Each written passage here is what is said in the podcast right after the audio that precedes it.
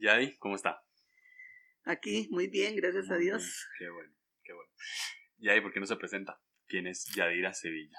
Bueno, yo soy Yadira Sevilla, eh, una mamá de dos hijas. Em, fui esposa de, de, Gerardo Pacheco por 50 años. 50 años de casada. 50 años, a eso llegamos. 50 años, 50 años, o sea, no 51, 50. No, no, 50.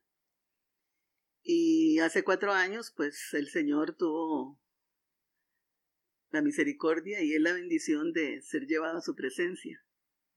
Y ahora, pues, yo digo algo muy vacilón, pero soy una viuda muy alegre, porque siempre me he alegrado en el Señor y, permanezco con Dios como esposo más que todo. Ah. Así fue como a él lo conocí como un esposo. ¿Así lo conocí? Así.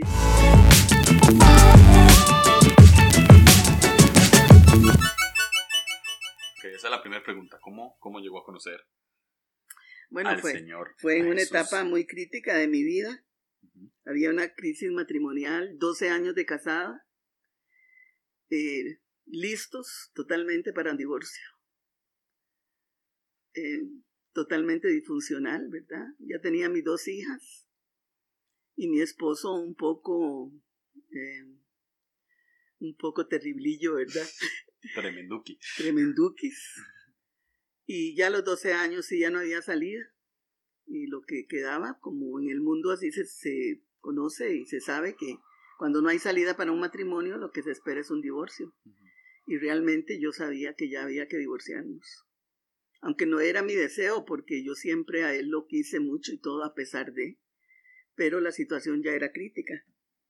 Entonces, en ese tiempo, pues yo tenía mi religión y yo busqué en la religión, ahí más que todo en mi casa, en, en mi corazón, hacer lo que en una religión se hace, lo que yo sabía hacer, pero no me había dado resultado en absoluto.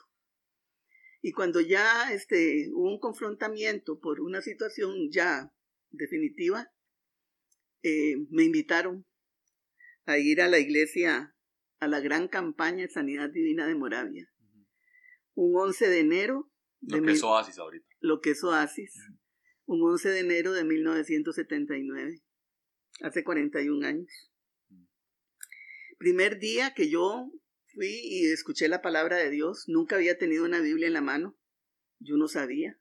Solamente pues el poquito de el párrafo este del evangelio que en una misa pues este citaban, pero la Biblia yo no la conocía. Y cuando yo oí la primera vez una predicación de la palabra de Dios, a mí el Señor me tocó tan profundamente que yo me di cuenta que de verdad ese Dios todopoderoso al que yo nombraba mucho, de verdad tenía poder y que había una oportunidad para mí, había una oportunidad para mi matrimonio.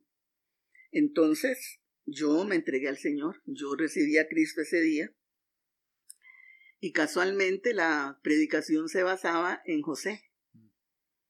El hermano Raúl está, perdonen que digo hermano Raúl, no le digo apóstol ni nada, porque desde ese, en ese tiempo solamente así uno les decía a los pastores, o por lo menos en, en la iglesia y nosotros.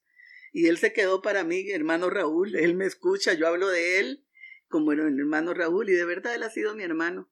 Y yo oí aquella predicación esa, esa mañana de José, él hizo una, una, recopilación de todo, de todo el pasaje de José, y ese día José fue llamado por el rey al, al, para preguntarle lo del sueño.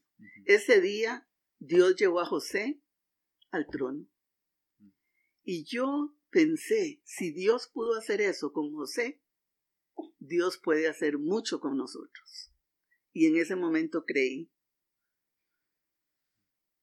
Empezó, empezó principalmente dentro de mi ser interior el Señor a tocarme, porque el Señor trabaja de adentro para afuera. Creí que el más necesitado, hasta en ese momento creí que el más necesitado era mi esposo, por la condición que él estaba. Pero Dios me enseñó mi ser interior y entendí que la más necesitada era yo. Hay una, Esa es una pregunta dentro de la pregunta, pero vamos a ir más adelante. Más adelante voy a contar que vivía aquí y así. Pero hay algo que tocó y es que usted mencionaba que Jesús era todopoderoso. Y antes me contó, hace tiempo me ha contado y lo ha contado varias veces, que usted entendió que Él era todopoderoso. O sea, usted decía, sí, el Señor es todopoderoso, pero en un momento entendió. ¿Cuándo fue en ese momento en el que usted dijo, wow, sí, en serio es todopoderoso? Ese día, ese día porque era imposible el caso de José. Él le había dado unos sueños a José desde hacía 13 años.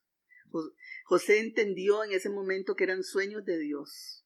Siempre lo entendió. La familia también lo entendió, por eso se dieron por aludido cuando ellos se vieron en ese momento que José cuenta el sueño, el- ellos se vieron adorando a José, postrándose ante José. Les pegó, les pegó duro. Y al ver yo toda la trayectoria de José, que por más que estaba Dios con él, fue totalmente nefasta. De, de, de venir de un pozo, de una cisterna ahí, lo sacan, lo venden, eh, llega a un lugar, haya gracia, pero lo meten a la cárcel. En la cárcel llegan dos personajes, el copero y el panadero. Él les, les interpreta los sueños, les pide ayuda y les dice, hablen de mí cuando estén afuera. Y no fue así hasta que el tiempo de Dios para José llegó. Mm. Y podemos leer ahí en, la, en, la, en, en Génesis cómo el Señor preparó todo, ¿verdad? Hasta llevarlo a él al trono y también con el propósito que había para que José estuviera en el trono, que era ayudar a, a Israel, a su familia, ¿verdad? Sí, que volviera. Entonces vino a mí ese todopoderoso. Yo había repetido quién sabe cuántos miles de veces Dios todopoderoso, porque Como uno repetimos nosotros un montón de cosas Exactamente. sin saber qué son. Pero ese día, esa palabra se me reveló, Dios me abrió el entendimiento y yo dije, todopoderoso, todo lo puede. Y ese día entendí, y por eso le creí a Él. Y realmente el Señor se manifestó en mi vida con todo ese poder No. Hace 41 años, hace 41 años. Voy a cumplirlos ahora el 11 de enero, si Dios quiere. 11 de enero. ¿Se acuerda? Sí. Sí, Estamos- tengo fecha. Hoy estamos 6 de enero. No sé cuándo va a salir esto, pero hoy estamos Ajá. 6 de enero. Ok. eh, una de. Ahora, a- a- antes que. Ahora que estábamos tomando café, usted estaba diciendo eh, que siempre que escuchó la voz de Dios era solamente leyendo la Biblia. O sea que no, no, no había otra manera. Esa es su manera de escuchar la voz de Dios. Y esta es la segunda pregunta. Que siempre vi, vi- vi- viviendo con usted y estando viniendo a su casa, siempre vi que si- siempre era la Biblia. La Biblia a la par, siempre está la Biblia allá, ¿verdad? Eh, le gusta leerla, le gusta rayarla, le gusta anotar. ¿Cómo se enamoró tanto de la Biblia? Por eso, porque yo aprendí que la Biblia es el corazón de Dios, es la voluntad perfecta de Dios, es la carta de amor que Él nos dejó a nosotros, es la forma de hablar Dios al hombre. Y en el tiempo en que yo me convertí, no era como ahora, que hay muchas, muchas palabras proféticas, mucho, mucha, este, que uno puede recurrir o a escuchar. Solamente existía Faro del Caribe en ese tiempo y no había televisión, no había nada. Entonces uno se limitaba a lo que había, que era congregarse, orar y la palabra de Dios. Teníamos que ir a buscar la voluntad de Dios a la palabra de Dios. Y yo soy testigo de muchos casos que hubo en mi vida que yo necesitaba la dirección de Dios y yo la encontré en la palabra. Y yo, en mi vida, yo no he cambiado eso. Ahora hay muchas cosas, mucha televisión, mucha palabra profética, eh, mucha declaración, mucha, mucho decreto, pero para mí la palabra es la esencia. Y la palabra de Dios es lo que a mí me rige y me guía hasta el día de hoy. Em, otra virtud, además de, de ser una buena lectora de la Biblia, es que aquí donde estamos, en su casa, ha traído personas durante años de años a ser consoladas, a ser escuchadas, ¿verdad? Yo estoy incluido ahí, mi esposa Fabi está incluida ahí. Eh, ¿Qué la motiva y qué la motivaba a seguir abriendo la puerta de su casa para escuchar a personas conocidas y desconocidas? Porque me consta que llegaba una persona aquí que usted no tenía ni idea de quién era, no sabía si venía con un revólver o algo. O sea, usted metía de todo aquí. Personas conocidas y desconocidas. ¿Qué, qué la motivó?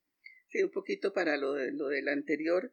Este, yo entendí que para que haya crecimiento espiritual, que haya sanidad en nuestra alma, Para permanecer en el Señor tenemos que depender del Espíritu Santo y de la palabra. Jesús dijo que la palabra es espíritu y, y es vida. Y si nosotros no sacamos el espíritu y la vida de la palabra, esa revelación personal, esa revelación íntima con Dios, ese buscar la presencia de Dios íntimamente, nosotros no vamos a poder permanecer en Dios, por lo menos como Dios quiere y como nosotros lo necesitamos. Entonces, ¿por qué abro mi casa? Porque conocí al Señor, porque conozco al Señor y conozco la necesidad que hay en las personas, tanto en el mundo como en la misma iglesia. Porque a mí me ha dado el privilegio el Señor de tener contacto con, con cantidad de personas. Y no es porque yo las he ido buscando, ni sino Dios me las trae a la casa. Me ha traído niños, me he tenido que bajar a la edad de nueve años, darle consejería y seguimiento a un niño de nueve años. A los adolescentes, dicen que los adolescentes tienen que buscar a adolescentes para que los entiendan. Pero yo creo que el que tiene el Espíritu Santo de Dios puede entender a un niño, puede entender a un joven, puede entender a un adulto y puede entender a un anciano. No porque yo soy anciana, ahorita tengo 70 años, pero no porque yo sea anciana voy a entender de una manera diferente a un anciano. Conozco la necesidad espiritual y conozco la necesidad emocional y física. ¿Y cuál es la solución? Jesús. Y al conocer nosotros a Jesús y conocer la palabra, que es el consejero por excelencia y el que aconseja por medio de la palabra, hay solución para cualquier caso. Aquí llegan personas desesperanzadas, atribuladas, resentidas, eh, heridas profundamente desde la infancia, desde el vientre de la madre, hogares destruidos, en el cual yo me identifico, pero no me identifico en lo terrible que ha pasado el matrimonio porque yo lo pasé, sino en lo lindo y precioso, la preciosa obra que Dios va a hacer en ellos, porque en mí la hizo, en mi hogar lo hizo. Entonces, nunca van a salir de aquí desesperanzados o de la misma manera que entraron. Van a, salir livianos, dejando la carga, aprendiendo a dejar la carga en el Señor, Dice la palabra que echemos toda nuestra ansiedad sobre Él, porque Él es el que tiene cuidado de nosotros. Y que aprendamos de Él que Él es manso y humilde de corazón, que entreguemos las cargas, los trabajos que tenemos, y hallaremos entonces descanso para el alma. Entonces, ese es mi propósito y esa es la misión que yo, que yo creo que Dios me ha dado y la pasión por el cual yo le abro la puerta a quien la toque. Ahora tocan la puerta por, por WhatsApp y a veces ni sé quién es, tengo que preguntar, ¿quién es usted? Ya se identifican y como supo mi número y ya me dicen que alguien se lo dio, ok, está bien, lo que quería era saber quién era, ¿verdad? Y vienen y gracias al Señor muchos han perseverado. Les he podido dar seguimiento, otros no, se van pero siguen ahí conectados y me doy cuenta de que las cosas han seguido bien. Otras no salen muy bien, pero por lo menos en el corazón de ellos se llevaron esa cápsula, esa, esa, ese deseo de seguir lo que yo he seguido, porque ellos me dicen, ay, yo quisiera tener lo que usted tiene.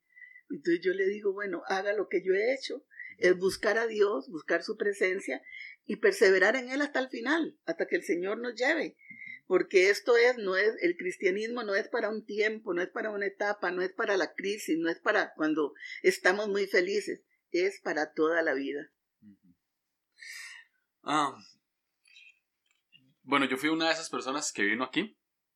Eh, creo que me reconcilié con Dios aquí. Es que todo, y, y había una palabra y todo, y que me caló y ahí empecé. Pero hubo un día que llegué y me quedé, ¿verdad? O sea, vino un día y y Fabi era novia mía en ese momento y decidimos, por la situación en la que yo estaba viviendo en mi casa y demás, decidimos que yo me quedara a vivir aquí porque usted tenía aquí cuartos de sobra. Y pues me quedé viviendo y este tipo de cosas pues, pues empezaron, ese tipo de conversaciones empezaron a darse casi que todos los días porque además no tenía trabajo en ese tiempo. Entonces eh, estuvimos aquí y demás las tardes de café. Las tardes de café. Y las mañanas y... y Qué lindo tiempo, ¿verdad? Sí, fue bonito. Y um, recuerdo que en una de todas esas tardes de café usted siempre me contaba que usted le pedía a Dios, le pidió a Dios un refugio. Y usted dijo, yo siempre, siempre he tenido el sueño de tener un refugio. ¿Cuánto tiempo, cuánto tiempo viví aquí? Eh, año y medio, más o menos. Casi al final, casi como al año y resto, usted me dijo, lloré y le dije a Dios, Dios nunca me diste el refugio. Y él le dio una respuesta. Puede contar cuál fue la, la respuesta. Bueno, quería citar aquí un momentito esto. Jesús dijo que solo una cosa es necesaria. Y María, la hermana de, de Lázaro, había escogido la buena parte, la cual no le será quitada. Y yo creo que eso ha sido la forma de vida mía, eh, la forma de vivir mi cristianismo, esa vivencia que tengo diaria de escoger todos los días la mejor parte, la cual nadie me la va a quitar. Y haciendo alusión a este, en este momento, cuando mi esposo no se había convertido, él un día, en una de las rabietas que le dio, ¿verdad? Cogió mi Biblia, mi primer Biblia. Yo había comprado una Biblia, imagínense ustedes, 26 colones en ese tiempo, ¿verdad? Cogió mi Biblia y la tiró allá al fondo del cuarto. Y por el Espíritu Santo, porque yo no era, yo no era atrevida en ese tiempo, pero por el Espíritu Santo yo le dije, quémela, rómpala, eso es papel.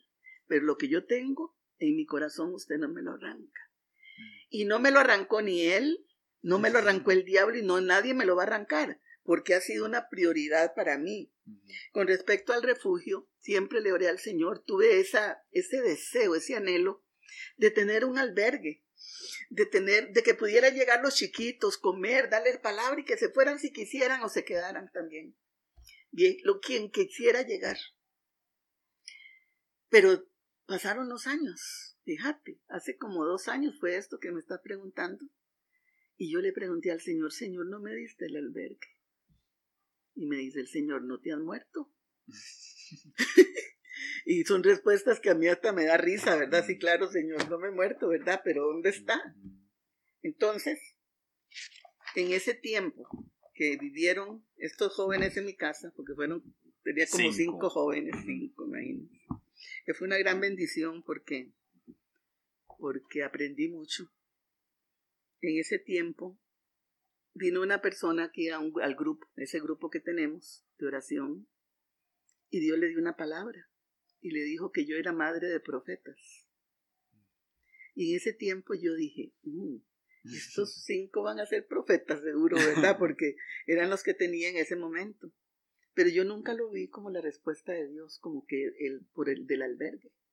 Pero ayer, ayer, exactamente, Dios me dijo que sí he tenido el albergue y no me había dado cuenta, el refugio, como me decís. Aquí se han venido a refugiar personas. No solo ustedes que vivieron aquí conmigo, sino todas estas personas que Dios envía buscando un refugio. Gracias a Dios yo no soy el refugio. El refugio es el Señor, pero yo las puedo llevar ahí. Yo las puedo llevar a Cristo porque es lo primero que hago. Tuve una experiencia muy dura, dura porque no resultó como, como uno hubiera querido, pero aquí vino un muchacho que estaba apartado del Señor. Vino por problemas con la novia. Y ya empezamos a conversar y lo primero que hice, porque aquí el que viene se va con Cristo, yo me hago el propósito de la y hago la forma de que él, la persona, se vaya con el Señor. Y ese día cuando él me, me contó su situación, yo le volví a presentar a Cristo. Lo insté a volver al camino y que se reconciliara con Dios. Y él se reconcilió con Dios. En, otra, en otro momento volvió a venir. Duramos como tres horas aquí conversando, porque aquí el que viene a consejería primero toma cafecito y empezamos a hablar, ¿verdad? Y así tomamos café, hablamos y hablamos, oramos y yo siempre entrego al Señor el caso a la persona. Como a los dos meses, este muchacho tuvo un accidente en moto y él murió. Para mí fue un impacto increíble porque yo había, yo había tocado esa vida, había estado con él, pero por otro lado, le di tantas gracias a Dios por esa forma que Dios me ha dado de que se vayan con el Señor se reconcilien con Cristo. Y yo sé, yo sé que Él está con el Señor. Y esa es una, una experiencia linda, pero a la vez dura, ¿verdad? Porque yo viví esa muerte como si hubiera sido de mi familia. Porque Dios me había permitido vivir ese momento con este muchacho y llevarlo a Cristo de nuevo. Y para mí la gloria de Dios, el Señor se llevó la gloria, porque todo lo que yo hago y todo lo que digo y todo lo que emprendo es para gloria y para honra del Señor. Y el Señor me dijo, ese es el refugio. Por eso vienen a mi casa y muchos vienen asustados y todo, pero cuando se van, hasta amigos se hacen de mi verdad. Eh, que, que vacilón que hasta, que hasta ayer se dio cuenta. Porque cuando yo hice esa pregunta, yo ya sabía que la respuesta era esa. O sea, el, para, todos los que. Bueno, yo llegué a vivir aquí, ya vivía su nieto Pablo, eh, me casé y Fabi vino a vivir aquí. Y después se vino otra persona más, ¿verdad? bueno, sí, y yo que ya estaba y, y se vino después Walter. Y, y en realidad todos era porque teníamos una necesidad que ocupábamos vivir aquí, no era, no era por una, no era simplemente por un capricho. Entonces, eh, siempre, siempre entendí que el refugio o el albergue era ese. Ahora, si no había pensado en todo el montón de gente que vino aquí y que prácticamente también se puede decir que vivió aquí, ¿verdad? Porque estuvieron bastante, bastante tiempo. Hay un caso, muchas personas vienen y cuando ya estamos frente a frente, me dice, yo nunca le abro el corazón a nadie. Totalmente herméticos. Yo no hablo de mi vida íntima.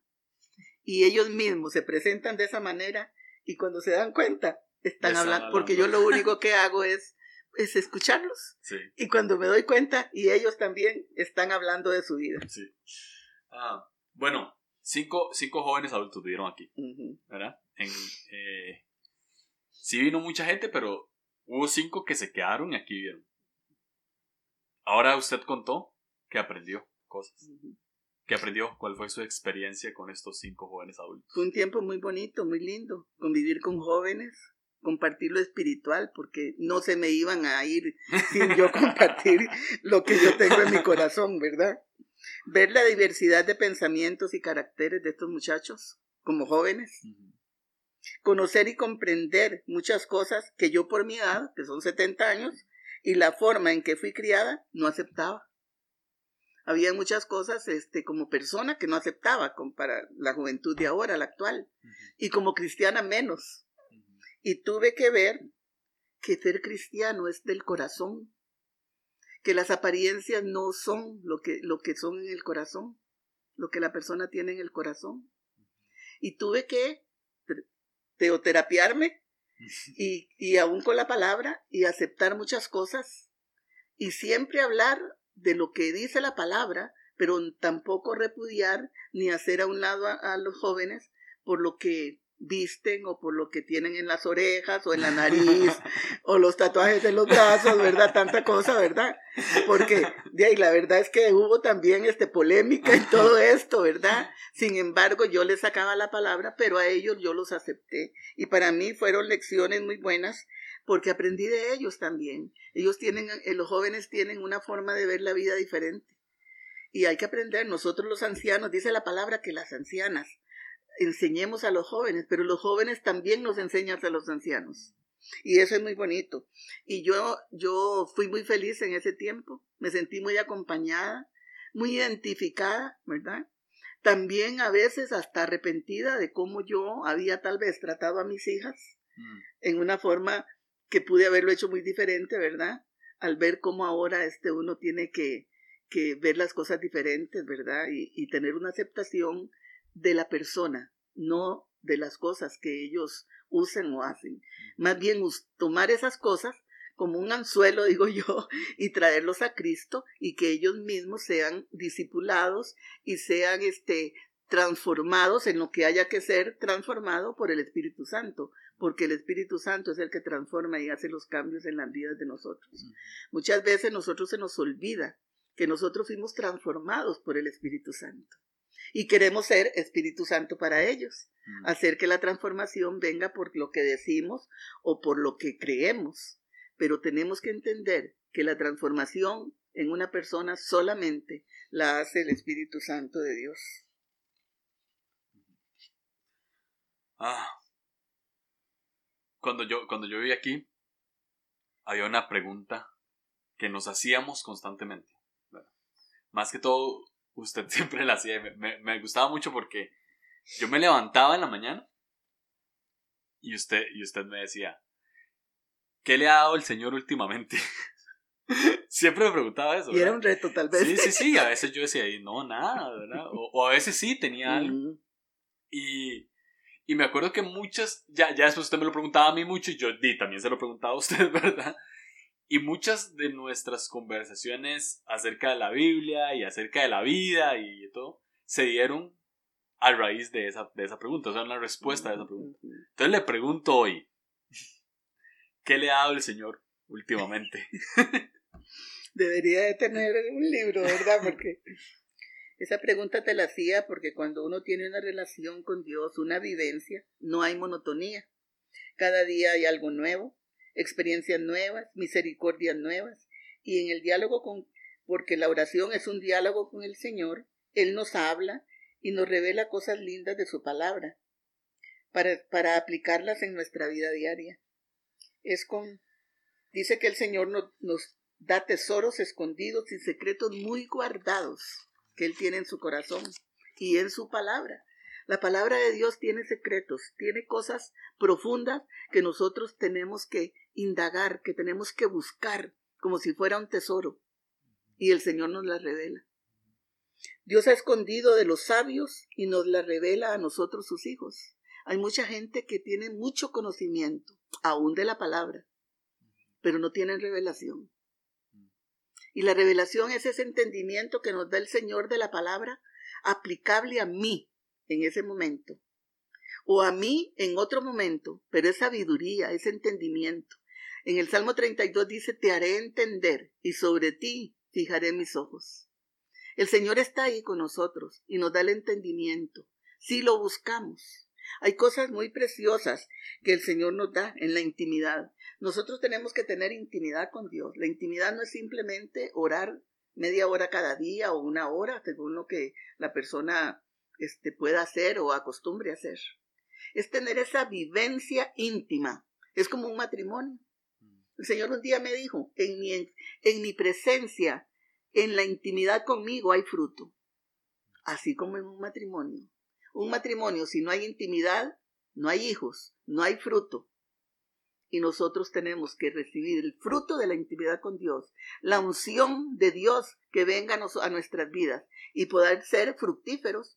Uno de los, de los salmos preferidos míos después de como de 55 años fue el Salmo 92 que aún en la vejez fructificaremos. No podemos limitar a Dios que porque estamos viejitas, que porque estamos enfermas, que porque estamos con dolor de pierna o no, sino en el Espíritu. El Señor nos da esa revelación en la intimidad con Dios. Y eso es lo más precioso. Por eso uno permanece en Dios, porque hay una novedad de vida cada, momento. Una de las cosas con que Dios me ha dado es que salgamos al mundo que no conoce a Dios. Esa es una de las cosas nuevas que el Señor está ahí conmigo. Que no discriminemos al mundo. Muchas veces estamos discriminando a un mundo que no conoce que el pecado, que aumenta el pecado, que esto, que lo otro. Pero Dios mío, ¿dónde vamos a hacer luz nosotros si no es ahí, en medio de las tinieblas? El pecado abunda, abunda la gracia en nosotros, pero no solo, no para nosotros, sino para ellos. ¿Y quién tiene la gracia de Dios? Nosotros. Nosotros somos portadores de la presencia de Dios. Nosotros somos los que tenemos la salvación para el mundo. Por ser salvos en Cristo, por tener al Espíritu Santo, nosotros podemos llevarlos al Salvador. Y si no se los llevamos nosotros, la iglesia, ¿quién se los va a llevar? Limitémonos entonces a ir y buscar al perdido y trasladarlo del reino de las tinieblas al reino de la luz. No hagamos juicio sobre ellos. ¿Qué, ¿Qué podemos ver en el mundo si no eso? Es una tontería de nosotros los cristianos. Es que mira lo que hacen, y es que van a aumento el pecado. ¿Qué esperamos del mundo? Eso. ¿Qué verá el mundo en nosotros? Eso es lo importante. ¿Qué ve el mundo en nosotros? Muchas veces ve juicio, ve condenación, nos ve lanzándolos al infierno con la palabra, dando bibliazos en la cabeza y no mostrándoles al que a nosotros nos salvó, nos perdonó, porque todos los que somos salvos, toda la iglesia, estuvimos ahí perdidos en el mundo. Y eso es lo que me tiene a mí el Señor en mi corazón. No podemos cerrarle la puerta a las personas, más bien atraerlos, que entren por la puerta. Sí, y saber que a veces tratamos de convencer a la gente con discusiones teológicas, ¿verdad? Si alguien no cree en Dios, entonces le tratamos de sacar discusiones teológicas así. Y en realidad, si nos damos cuenta, los que, los, los que ahorita nos podemos llamar cristianos y tenemos una relación con Dios y demás, eh, simplemente fue porque un día nos amaron, no fue porque un día nos juzgaron. Y, y creo que eso, a, esto que, que, que, está, que está mencionando es lo que tenemos que ir a hacer, tenemos que ir a amar. Porque lo que el mundo está recibiendo de nosotros es juicio cuando debería estar recibiendo amor de nosotros. Por eso no estamos dando de lo que nos dieron. ¿Verdad? Estamos haciendo lo contrario. El Señor nos amó y nos amó de tal manera que dio a su Hijo. Y el Hijo nos amó de tal manera que dio su vida, porque a Él nadie le quitó la vida. Él la entregó. Él se dejó crucificar. Y con el último aliento dijo, Padre, perdónalos porque no saben lo que hacen. Y nosotros como cristianos no estamos ejercitándonos en ese amor. No estamos ejerciendo lo que hizo Jesús en la cruz del Calvario. Nos cuesta perdonar, nos cuesta amar, porque intentamos perdonar y amar con nuestras emociones y las emociones van para arriba y para abajo cada día. Un día amamos demasiado y nos rasgamos las vestiduras y todo. Otro día odiamos, nos resentimos por todo. Somos vulnerables a lo que nos a cualquier cosa que nos digan. Si nosotros somos la iglesia de Cristo, tenemos la mente de Cristo y Cristo tuvo una mente tan fuerte, como dice Ezequiel 3, como el diamante, como el pedernal. A él lo humillaron, lo rechazaron, lo ultrajaron, lo azotaron, le dijeron que era Satanás, de todo le dijeron. Más bien nosotros no nos han dicho tanto, ¿verdad? A veces nos han cerrado la puerta, nos, nos, dicen cosas y luego más bien llegan donde nosotros otra vez, pero a él le hicieron todo eso. Y él al final dijo, con su espíritu, no con las emociones, con su espíritu, Padre, perdónalos porque no saben lo que hacen. Como el sumo sacerdote que se pone entre el pueblo y Dios. Él se puso aún en la cruz. Toda la sangre que él derramó es por el mundo. Ahí estábamos, por eso fuimos sacados de ese mundo. Y ahora somos la iglesia de Cristo, somos el cuerpo de Cristo, con el Espíritu Santo en nosotros, con toda la, con todo el poder de Dios en nosotros, con todo el amor de Dios en nosotros. Pero no nos da la gana dejarlo fluir, porque se interponen nuestras emociones. Y a veces estamos discutiendo entre nosotros mismos. Exactamente, emocionalmente, aunque... A ver quién tiene razón, quién no tiene aunque razón. Aunque pareciera que es espiritualmente, cosas espirituales, pero lo estamos haciendo en emociones. Porque si fuera en el espíritu, espíritu nos va a guiar a Exacto, porque si fuera el espíritu, el espíritu está, nuestro espíritu está sometido al Espíritu Santo de Dios que mora en nosotros. La sangre que fue derramada en la cruz del Calvario es el amor de Dios. Un día el Señor me mostró fuertemente Jesús en la cruz. Y me mostró el torso, donde estaban los brazos abiertos, en el momento en que a él se le caía la cabeza, en el momento de su muerte. Para mí fue tan impresionante, pero yo he sido una atrevida. Yo le he dicho, Señor, Señor, revéleme cosas, cosas más de las que están escritas por el Espíritu Santo. Y ese día fue duro. Yo nunca había sentido ni por las películas ni por nada ni por la palabra, lo que yo sentí ese día que Dios me reveló. Y el Señor me señaló con su dedo y me dijo, ese es mi amor, señalando a Jesús. Amor de sangre, me dijo. Eso es amor. Y si nosotros tuviéramos que, en un momento dado, dar la vida o dar la sangre de nosotros, podríamos hacerlo. Muchos la dieron en la antigüedad. Muchos fueron mártires, víctimas de, de las personas porque ellos predicaban la palabra. ¿Estaremos nosotros este, preparados para algo así?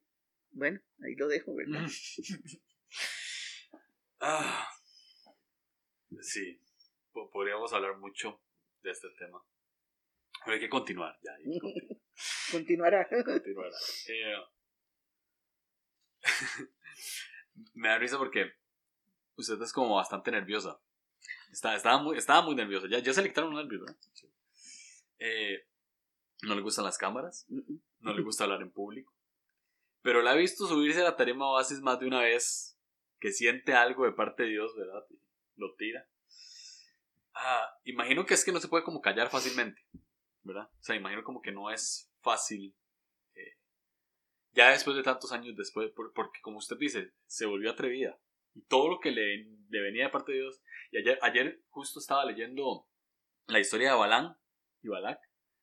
Que Balán le decía a, a Balak, pero pero es que acaso puedo no decir lo que Dios me está diciendo. Es que, porque él decía, no, pero maldigan, es que no puedo, eh, no puedo. Si Dios no me dice, no puedo, ¿verdad? Eh, ¿qué, ¿qué, le puede decir a esas personas? Bueno, claro. que no se animan. Yo, yo he sido una mujer nerviosísima, llena de miedo, de temores, de todo. Así, en ese estado conocí al Señor. Tímida, introvertida, todo lo, todo. No les digo que la que más necesitaba era yo. y desde el principio el Señor empezó a tratar conmigo. Y a los años el Señor fue haciéndome un llamado. Un día, hace muchos años, me hizo un llamado a un grupo familiar cuando después se convirtió en Gal con la visión de Oasis. Pero en ese grupo familiar el Señor me puso, porque siempre he visto a Dios llamándome, aunque sea un hombre el que me lo diga. Me llamó para enseñar la palabra. Yo nunca he llorado tanto como esos tres meses para abrir ese, ese, ese grupo. Yo le oraba al Señor llorando, que qué hacía yo, Señor, qué iba a dar yo. Yo tuve el entendimiento que yo no podía dar nada, pero que Él sí podía poner en mí lo que ya en mi corazón estaba y que yo pudiera expresarlo. Y fue terrible, pero me atreví. Si algo he aprendido es vencer el temor, vencerlo, porque yo viví atemorizada y amedrentada por años, por 29 años.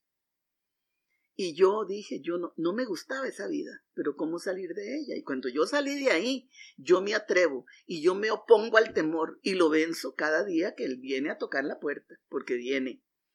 Entonces, el día que se abrió ese grupo familiar eran como 20 personas. Para mí era el estadio Saprisa lleno. A mí me temblaba todo. Bueno, ni quiero casi que recordarme del miedo que yo tenía, pero dice la gente que yo estaba muy ecuánime. Yo no sé cómo fue eso, pero me atreví. Y así me he atrevido a muchas cosas que el Señor me llama. Si algo pienso que cuando algo tengo que hacerlo, es Dios llamándome. ¿Y cómo decirle a Dios que no? Y cuando me da palabra el Señor, y tengo que, porque el Señor me pone que vaya ahí, a que es para la iglesia, para la edificación de la iglesia, hay una pelea primero conmigo misma y con Dios. Yo no le digo a Dios, no, pero yo estoy que yo no quiero ir.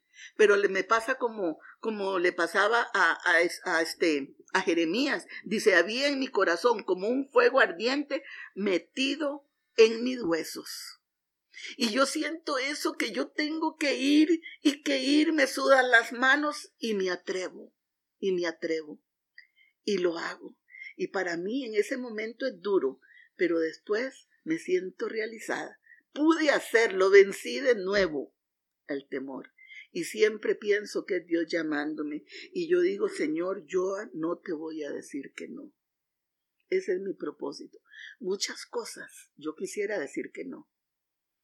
Por eso quiero como esconderme, pero al final yo lo hago porque Él me lo está pidiendo. Y Él no me lo pide por obligación. Él me lo pide para para glorificarse Él y también para que yo permanezca libre de todo eso. El día que yo dé un paso atrás, yo le voy a, voy a abrir la puerta al enemigo otra vez con el temor y yo no quiero eso. Yo quiero ser verdaderamente libre cada día, no de mentirillas, no a medias. Yo no sé, yo digo como dijo Pablo, yo no sé, yo no lo he logrado todo, pero prosigo a la meta, lográndolo cada día, porque mi vida es hasta que Dios venga por mí, si viene por toda la iglesia o que me lleve. Pero hasta ese día yo quiero glorificar al Señor, yo quiero engrandecer su nombre, yo quiero hablar si Él quiere que yo hable y quiero callar cuando Él me diga que calle. Eso quiero hacerlo, eso quiero hacer su voluntad. Y he entendido que en la obediencia está la bendición. En la obediencia está la prosperidad. En la obediencia está el éxito de nuestra vida cristiana. No es en otra cosa, en la obediencia a su palabra, en la obediencia a la guianza del Espíritu Santo. Y ahí es donde estamos plenos. Dice la palabra, en mi presencia hay plenitud de gozo. Y yo le añado el de gozo, de paz, de paciencia, de benignidad, de bondad, de fe, de templanza. Es, tenemos que estar plenos en todo lo que es el fruto del Espíritu Santo. Ah. Ese grupo en casa, o sea, usted abrió un grupo en casa, entonces, ¿hace cuántos años? Bueno, tuvimos ese grupo que fue una parte, pero este, este que tenemos ahorita, tiene nueve años. Este tiene nueve años. Sí. Muchas de las personas que iban al grupo este que les cuento del grupo familiar vienen aquí, ¿verdad? Unas. Eh, somos, la mayoría empezamos ancianas, ancianas de la iglesia, pero ancianas de edad también, ¿verdad? Y aquí vacilamos con eso de la edad y nos quitamos la edad a veces y nos ponemos, de, bueno, un vacilón. Es muy bonito porque los ancianos necesitan camaradería, necesitan grupos de apoyo, necesitan, nosotros tenemos todo eso aquí y tenemos más que todo la bendición de que la presencia del Señor nos toque, la presencia del Señor hable a nuestros corazones, la palabra de Dios nos exhorte, nos anime, nos anime porque en, en la edad, en cualquier edad necesitamos el ánimo del Espíritu Santo, esa fuerza, eso que dice la palabra, que Él es el que nos esfuerza. A veces tenemos los brazos caídos, hemos ya, nos sentimos vencidos, pero el Señor viene y nos levanta las manos. Y tenemos las rodillas debilitadas, porque hemos orado mucho y no hemos recibido lo que hemos querido. Pero para proseguir a la meta, para proseguir en Cristo y para proseguir hasta recibir la bendición y recibir la respuesta de sus promesas, de la palabra de Dios, necesitamos la perseverancia. Y aquí nos apoyamos unas a otras. Aquí han venido muchas personas, han venido, reciben, no vuelven, otras se quedan, ¿verdad? Dios añade las que tienen que, las que tienen que perseverar aquí con nosotros. Somos un grupo de intercesión oramos por los enfermos, tenemos un, chat ahí donde nos piden oración, hemos orado, ni sabemos por quién, nos, nos, dan los nombres y a orar por ellos, ¿verdad? Hay personas, tuvimos un caso de una muchacha que tenía un tumor canceroso en el, en el pulmón, cristiana ella, pero imagínate con una enfermedad así, le hicieron cualquier clase de operaciones, de, de, de, de estudios, ¿verdad? De exámenes, por fin le quitaron el pulmón. Después de esa operación tan terrible, le quedaron unas infecciones en el, en el, donde estaba el pulmón ahí. Pero hoy ella ya dio el testimonio, ella está sana, ella está libre, ella está gozosa y nosotros glorificamos al Señor y es uno de los casos, de los casos que hemos visto gloriosamente el poder de Dios y seguiremos viéndolo porque la intercesión es poderosa. Dice la palabra que Dios dijo, ¿quién podría venir a ponerse en la brecha por su pueblo? Y dice, lamentablemente, que no se halló nadie. Y nosotros, si hay algo valioso delante de Dios, porque dice la palabra que nosotros somos real sacerdocio. Y el sacerdocio, el sacerdocio es eso, ponerse entre Dios y el pueblo y tenemos que ejercitarnos en ese ministerio, en el ministerio de la reconciliación y el de la intercesión, porque Dios anda buscando que nos pongamos en los zapatos de otro para sentir como si fuera propio el caso y llevarlo a Dios. Y ahí Dios se glorifica tanto en nosotros como en ellos. Eh, a contar que cada vez, usted me ha invitado a predicar como tres, cuatro veces. Y para serle honesto, yo siempre me siento como una reunión de la iglesia primitiva en medio de Pentecostés, ¿verdad? O sea, es una, es así. Eh, eh, bueno, ya nueve años con este grupo. Y después ha servido durante 41 años. Entonces usted se convirtió y... ¿Qué la ha mantenido? Porque siempre... Eh, siempre me dicen, es que Yadi...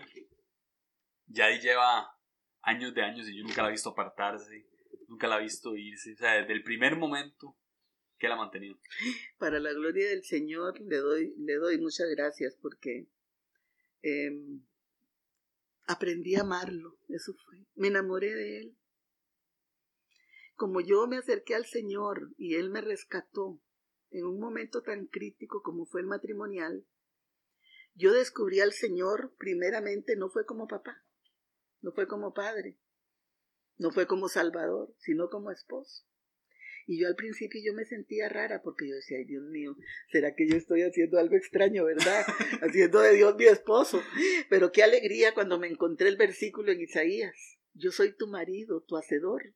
Y en varias partes de la Biblia él habla de que es nuestro esposo y aún las bodas del Cordero, todo está ahí, ¿verdad? Y Pablo habla más tanto de lo que es el matrimonio y lo que es la iglesia, y eso me trajo tanta paz, pero yo ya iba, ya yo lo tenía como esposo, me enamoré de él, me apasioné de él.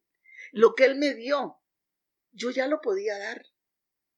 Él me dio salvación, Él me, me, rescató de un infierno, Él me rescató de las garras del enemigo, de la destrucción, porque oré por siete años por mi esposo y a los siete años él cayó a los pies de Cristo. Y en esos siete años yo intercedí por él. Yo fui consejera de mi esposo. Yo tuve que hacerme a un lado como esposa y aconsejarlo porque él quería, a él estaba yendo como, bueno, terrible en la relación que tenía de adulterio. Y él venía a pedirme ayuda para que yo le ayudara. Y yo tuve que apartarme como esposa y hablarle del Señor y llevarlo al Señor y, y, decirle que la solución estaba en Cristo. ¿Cómo era eso? ¿Qué sentía usted cuando le pedía? Yo es, en ese momento que ya, ya, no ya estaba ganas de pegarle. No, porque ya yo, ya yo estaba más fuerte, ya yo estaba un poquito crecidito en el Señor. Entonces yo lo veía a él como un alma, como un alma que tenía que ser rescatada del infierno, del mismo fuego. Y yo lo aconsejaba, pero mi consejo era, vaya a la palabra, métase al baño, le decía yo. Ahí nadie lo va a ver, clame a Dios. Hasta que un día él llegó y me dijo, ya clamé a Dios. Y yo le dije, ¿de verdad? ¿Clamaste al Señor? Me dice, sí. Y desde ese instante yo tenía tanta convicción de lo que es abrirle el corazón al Señor que yo le dije, está bien, de hoy en adelante usted no es el mismo. Pero él vivía con la mujer. Él estaba en adulterio. Y yo le dije, usted no es el mismo. Usted ahora es un hijo de Dios y como hijo de Dios usted tiene autoridad contra Satanás, quien te ha tenido debajo del pie y te ha querido destruir. Y ahí empezó. El, el todo lo, este, al revés, ya a crecer él un poquito, un poquito, hasta que Dios dio la salida. Y él dejó a la mujer. Y yo llevé a la mujer al, a Cristo. hasta que me da risa. Cuando lo cuento, hasta que me da risa, porque yo digo, ay Señor, Dios mío. Pero cuando ella llegó a reclamar y a buscar a mi esposo en mi casa, yo lo que hice fue abrazarla y ustedes puedan, podrán creer que, que soy una, que estoy eh, este, exagerando, pero yo la abracé porque la mujer se me puso a llorar y yo lloré con ella y yo le dije, a mí solamente Dios me ayudó, porque ustedes dos planearon cuando él se fue de mi casa. Pero lo que él no sabía era que mi esposo había planeado conmigo la huida. Dios hizo todo, Dios honró mi fe, Dios honró a quien, Dios honra a quien le honra, y él me honró a mí. Y viendo esa misericordia de Dios para conmigo, yo no podía dejarla ir. Y como les digo, nadie que, que viene aquí se va sin Cristo. Y ella no se fue sin Cristo. Yo le dije, Dios te puede ayudar como me ayudó a mí, porque ya yo viví eso.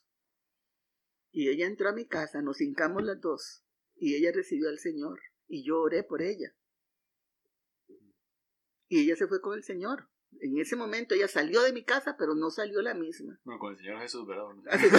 Sí, porque con el otro Señor ya el otro Señor estaba afuera, ¿verdad? Porque la obra de Dios la completó.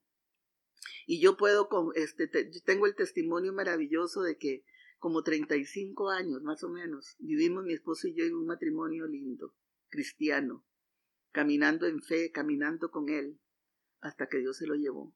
Y la ida de mi esposo es algo entre lo feo, muy lindo por la experiencia que yo viví con, con Dios. Entonces se puede decir que se mantuvo Por medio de... Yo creo que el que aprende a amar a Dios con su amor, porque es el amor de Dios en nosotros, dice la palabra que el amor de Dios ha sido derramado en nuestros corazones por el Espíritu Santo que nos ha sido dado. Y con ese amor de Dios, si nosotros lo amamos a Él, nunca vamos a apartarnos. Tenemos que enamorarnos del Señor. ¿Qué hace un enamorado? Dígame. Este, analicémonos. ¿Qué hacemos cuando estamos enamorados? Dejamos papá, mamá, dejamos lo que sea por el amor. Así con Cristo. Si tenemos que dejar a padre, madre, hijos, casas, como dice la palabra, si no lo hacemos, no vamos a poder ser los discípulos del Señor. Y no es que abandonemos las cosas, sino que las desarraiguemos de nuestro corazón. Y eso es. Y si le amamos, como Él nos amó, porque Él nos amó primero, vamos a perseverar hasta el final. Yo espero perseverar hasta el final. Y no como ahora, sino más ardiente en el Señor, en el amor de Él. Muy bien. Ahorita estaba hablando de su esposo, de Gerardo. Y, y habló como que fue una experiencia como agridulce. Y estábamos hablando ahora antes de, de empezar a grabar de que, de que la muerte es algo, por más que uno sepa, siempre es algo feo. ¿verdad? Siempre es algo doloroso. Si, si- nadie se quiere morir, es la verdad. Y mucha gente le tiene miedo, inclusive a morir. Tengo esta pregunta que es muy abstracta. O sea, es lo que se le venga a la mente, al corazón, lo que escribió. ¿Qué piensa de la muerte? Ya a mí se me han ido mamá, papá, dos hermanos y mi esposo. Y lo único que yo puedo decir es que es fea, con mayúsculas las letras, fea. Y por más que la gente dice, que venga el Señor, mejor me lleve el Señor, claro, lo dicen cuando están con la gran tribulación encima, pero realmente no se quieren morir, mentira. Lo que quieren es solucionar los problemas y que, o quieren huir mejor, no enfrentarse al problema. Pero la muerte es fea, es lo que quedó del pecado. Dios nos redimió de muchas, de todo, pero la muerte está ahí todavía. Y eso es terrible, porque es ineludible, hay que enfrentarlo, no podemos huir de ella. Prepararnos emocionalmente, entregar al Señor cada día los arraigos, los apegos de hijos, de padres, de cónyuges y aún cosas que tenemos en nuestro corazón. Dice la palabra que donde quiera que esté nuestro tesoro, ahí está nuestro corazón. Y en nuestro corazón hay muchas cosas, de las cuales el Señor quiere quitarlas, arrancarlas. Y yo creo que he tenido la experiencia desde el principio de mi cristianismo de arrancar cosas de mi corazón. Por ejemplo, yo aprendí a arrancarme a mi esposo. Cuando yo peleaba por mi esposo en oración, ya no era mi esposo, era un futuro hijo de Dios y un alma a la que yo peleaba. Y así lo he hecho con mis hijas. No estoy diciendo que el día que pase algo yo voy a estar muerta de risa, mentira. Pero sí he tratado con mis emociones con respecto a todo esto, sabiendo que si hay algo más en mi corazón, algo más de lo que hay, de, Jesús, es, es un estorbo. Quien tiene que estar en mi corazón es Él. Y tengo que trabajar con mi corazón cada día para que Él sea el que está en el trono de mi corazón. Y eso va a facilitar muchas cosas que yo tengo que vivir. Este, es fea, es fea, horrible. Cuando mi esposo se enfermó, el diagnóstico de él era muy feo, ¿verdad? No me habían dado fecha ni nada, pero por más que oré, yo decía, y yo le decía a él, que si era el tiempo de Dios, entonces ya no, ya era el tiempo de irse, ¿verdad? Y eso tenía que entenderlo él, pero tenía que entenderlo yo también. Y yo con él viví en ese tiempo muchas cosas. Por eso, en medio de todo esto horrible que es la muerte, hay un, en ese antecedente, en ese tiempo que está antes, hay una preparación y Dios me dio la oportunidad. Tenemos como, como algo jocoso. Una hermana en el tiempo de que mi esposo ya estaba un poquito mal, como a mediados del 2015, él murió 3 de enero del 16, me llama por teléfono y me dice, Yadi, el Señor me dio una palabra. Yo creo que el Señor quiere sanar a su esposo. Y le digo, yo sé que Dios, Dios puede sanarlo. En cualquier momento, si es su voluntad, Él lo sana ya. Pero si es el tiempo, yo misma me lo predicaba porque yo tenía que tener entendimiento de eso. Sí, ya di, pero dígale, dígale que Dios me dijo que él, usted tiene que leerle la palabra a Él. Y es tal y tal cita. Nos fuimos a hacer unos mandados y cuando volvimos le dije, Gerardo, fíjate que hay una hermana que Dios le dio una palabra y me dice que tengo que leértela. Vinimos, nos sentamos ahí. No, la... no la había leído usted. No, sabía el pasaje, pero yo no había ido al texto. Entonces, él se recuesta ahí en el sillón, todo cansadillo, que ya salía y venía muy cansado. Tomo la Biblia y busco el pasaje en la concordancia para ir. Y me voy directo. Y le empiezo a leer. Y hasta que nos da risa, pero risa de nervios, lo que me pasó ese día. Porque la introducción del capítulo era, ordena tu casa porque te vas a morir. Yo cuando leí eso, a mí el piso se me bajó, el corazón se me subió, yo sentí, no sé qué, pero ya lo había leído. Y me dice... o sea, usted leyó el título. Yo, no, el, primer, el versículo primero, eso dice, eso dice. Yo sabía el contexto, porque era o sea, cuando pero usted no sabía. Ok, lo que, lo que quiero saber es, ¿usted te abrió? ¿Usted no sabía lo que decía? ¿Usted lo leyó en voz alta? Claro, si él estaba ahí, él tenía que oírlo, porque eso era lo que la hermana me dijo. Yo no sabía que empezaba así. Cuando yo leí, ya lo había leído. ya no había vuelta atrás. Ya no había vuelta atrás. Y me dice, entonces me voy a morir. Como yo sabía ¿Y el solo contexto. era ese versículo? Ah, no. Ah. Yo le iba a leer el pasaje, pero yo me detuve ahí. Ah. Imagínate. Y le digo, ay, no, Gerard, le digo, yo no sé. Lo que sí sé es, y seguí leyendo, Ajá. que Sequía se había vuelto a la pared y había orado al Señor y que Dios le había dado 15 años más, porque, porque esa, esa palabra se enfa- lo enfatizamos ahí, que Dios le dio 15 años más. más, pero no en lo que le había dicho al principio. Y entonces yo le dije, lo importante es que vos tengas un arrepentimiento. Él era cristiano y todo, pero mi intención, y yo creo que la intención de Dios era que él tuviera un refrescamiento, una renovación última para que él estuviera encendido con el Espíritu Santo. Eso es lo que yo siento de Dios, ¿verdad? Y entonces ya le leo todo y nos pusimos a orar. Fue una oración de llorar, porque yo ya sabía lo que estaba, el primer, el primer versículo, lo que había dicho, y él también. Y entonces yo, lo, yo oré, él le puso su vida en las manos de Dios, yo también, yo le decía, lo que a vos te duele, a mí me duele, y de verdad, yo sentí lo que es realmente un matrimonio. Un matrimonio es una carne, ni de los hijos habla la palabra, lo que habla del matrimonio. Por eso el matrimonio no es un, no es una institución política ni, ni de hombre, es una, es algo de Dios. Es un misterio. Dos se vuelven uno y realmente cuando se rasga ese, esos dos es doloroso. Y yo tuve esa experiencia y ese día eso fue lo que me pasó. Sin embargo, tuve la gran experiencia también. Tuve una preparación de meses, tanto para él como para mí.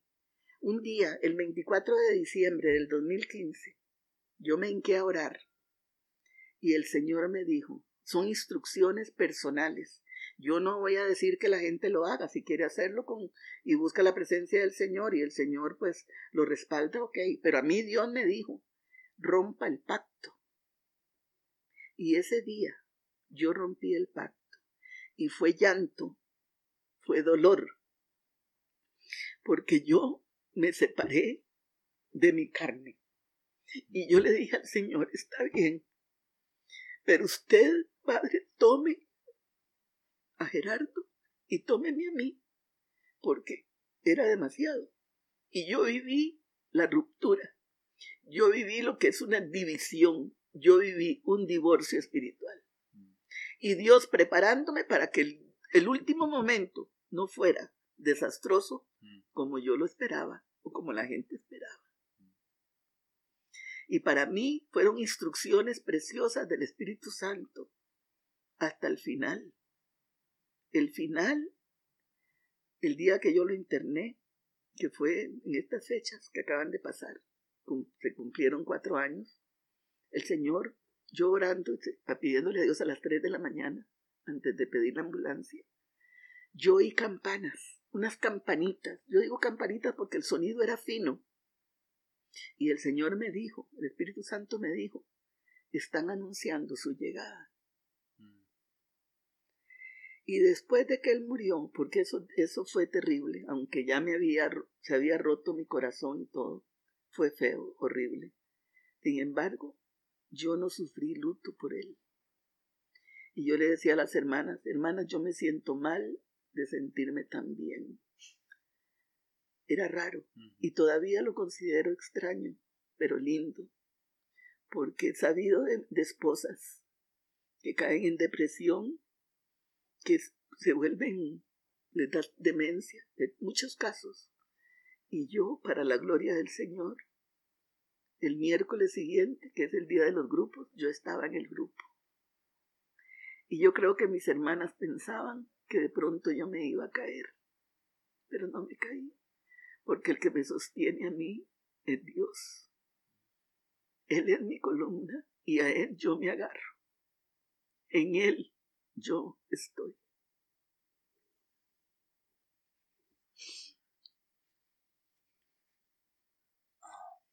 Bueno, esa era la última pregunta. El cierre. El cierre. El cierre. Eh, tengo una un, completa la frase que es así como terminamos todos los 10 de 10. Y tengo una frase y usted la completa. Se puede extender, la puede dejar ahí en punto, como quiera. Supe que viví bien. ¿Cuándo? Bueno, definitivamente cuando encontré al Señor, cuando Él me encontró y yo lo recibí, yo entendí que la vida que yo había vivido no era la que a una persona le corresponde vivir. Cuando uno descubre este campo espiritual con el Señor, podemos ver retrospectivamente que lo que vivimos fue fue falso. Aunque es verdadero y lo sentimos y lo vivimos, no es la vida que Dios construyó para nosotros, lo que Él ideó para nosotros. Y a pesar de todo, como Jesús dijo, en el mundo van a tener aflicción, pero confíen, yo he vencido al mundo. Está en nosotros escoger esa buena parte, la cual no le será quitada, no nos será quitada que es buscar su presencia, tener ese diálogo continuo, tener esa conexión continua con el Espíritu Santo, o en obediencia al Señor, sabiendo que lo perfecto es lo de Él. Que aunque yo crea que lo, que yo pienso, lo que me dicen o lo que las circunstancias me están hablando son las mejores, Él, Él tiene el tiempo perfecto y lo perfecto para mí. Y entender eso y atrevernos a continuar ahí, caminando por la puerta estrecha, que es lo que nos, lo que nos encontramos primero, la puerta estrecha. Pero esa puerta estrecha es un principio del camino. Luego viene, dice, que entremos por la puerta y que entremos y hallaremos pastos. El que se queda en la puerta va a seguir estrecho, pero el que camina haya pastos, pastos verdes, frescos, aguas de reposo, Encuentra al Señor con el cual podemos caminar de la mano. Lámpara es a mis pies tus palabras y lumbrera mi camino. Tenemos la palabra de Dios que es el que nos dirige, el Espíritu Santo que nos alumbra. Él es la luz, Él es el aceite, Él es la unción que necesitamos para caminar en este mundo y ser más que vencedores, victoriosos, exitosos. Yo tuve muchas frustraciones, porque no terminé los estudios, porque no hice, porque hice, de todo me frustraba. Pero cuando yo conocí al Señor y me ubiqué en lo que es la verdadera vida, yo me sentí realizada, realizada, y se los puedo sostener. Cualquiera cree porque estoy anciana, no, lo supe desde antes. A mi Dios me encontró joven y seguí, seguí, ahora anciana y sigo con Él. ¿A dónde voy a ir? ¿A dónde? No hay lugar que me ofrezca algo mejor, sino el camino del Señor. Ya, muchas gracias. Estuvo increíble. Eh, gracias por todo, por recibirnos, por amarnos y por compartir todo esto con nosotros.